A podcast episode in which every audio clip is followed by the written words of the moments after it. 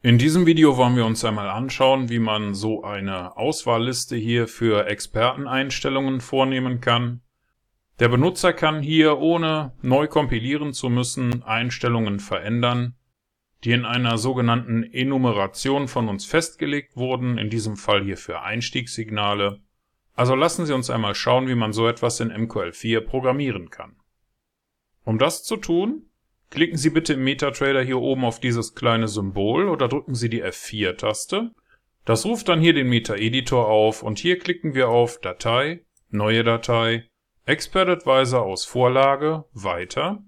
Ich vergebe hier einmal den Namen Simpler Multiple Input, klicke auf Weiter, Weiter und Fertigstellen. Jetzt kann alles oberhalb dieser OnTick-Funktion hier gelöscht werden und auch die zwei Kommentarzeilen werden entfernt. Wir starten damit, dass wir uns hier eine Liste erstellen mit den Einstiegssignalen, die wir handeln wollen. Wir nutzen dafür enum. Wenn man das einmal markiert und die F1-Taste drückt, dann lernen wir, dass dieser enum-Typ dazu genutzt wird, um sogenannte Enumerationen zu erstellen.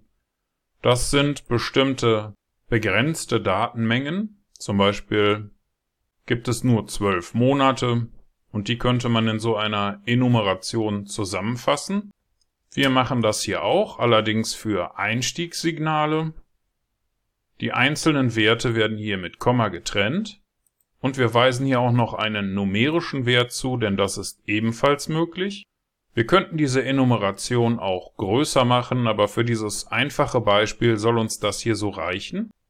Danach erstellen wir uns eine Instanz davon und bauen uns eine neue Liste mit dem Namen Choice. Die bekommt als Standardwert Random, also Zufall, zugewiesen. Und durch diesen Zusatz Input hier sind wir in der Lage, das für unseren Benutzer zur Verfügung zu stellen. Man kann das hier mit der F7-Taste aufrufen über die Einstellungen des Expert Advisors und der Benutzer kann hier beliebige Werte auswählen, ohne dass das Programm neu kompiliert werden muss. Ich hätte gerne zusätzlich hier noch eine String-Variable, die eine Textkette aufnehmen kann. Die bekommt den Namen Entry. Und jetzt können wir in der OnTick-Funktion prüfen, welcher Wert für unsere Choice-Liste ausgewählt wurde. Der Standardwert ist 0. Und wenn man den nicht verändert, dann setzen wir hier den Wert für Entry auf Random, also Zufall. Das Ganze sieht für die anderen Einstiege ziemlich ähnlich aus. Und damit wir auch etwas davon sehen, lassen wir uns mit dem Comment-Befehl noch eine Chart-Ausgabe erstellen. Die wird uns die Werte für Entry und Choice anzeigen. Unterhalb von diesem Text würde man jetzt noch die Logik etablieren, die dazu führt, dass hinter diesen Auswahlmöglichkeiten auch eine entsprechende Funktion steht. In diesem kurzen Video soll es aber nur darum gehen, wie man die entsprechende Auswahlliste für den Benutzer zur Verfügung stellt, also soll uns das hier so reichen. Das war's auch schon. Wenn Ihnen das hier zu schnell ging oder wenn Sie keine Ahnung haben, was diese Codezeilen hier bewirken sollen, dann möchten Sie sich vielleicht zunächst eines der anderen Videos aus der Grundlagenserie noch einmal anschauen. Vielleicht ist auch der Premium-Kurs interessant für Sie, den finden Sie auf unserer Webseite und dort gibt es für diese Quelltexte jetzt auch Angebote, bei denen zusätzlich zu den Videos diese Quellcodes hier auch heruntergeladen werden können. Für den Moment klicken wir mal hier auf Kompilieren oder drücken die F7-Taste. Das sollte ohne Fehler funktionieren und wenn das bei Ihnen auch so ist, dann können Sie jetzt hier oben auf dieses kleine Symbol klicken oder die F4-Taste drücken, um in den MetaTrader zurückzukehren. Und im MetaTrader öffnen wir jetzt ein leeres Live-Chart.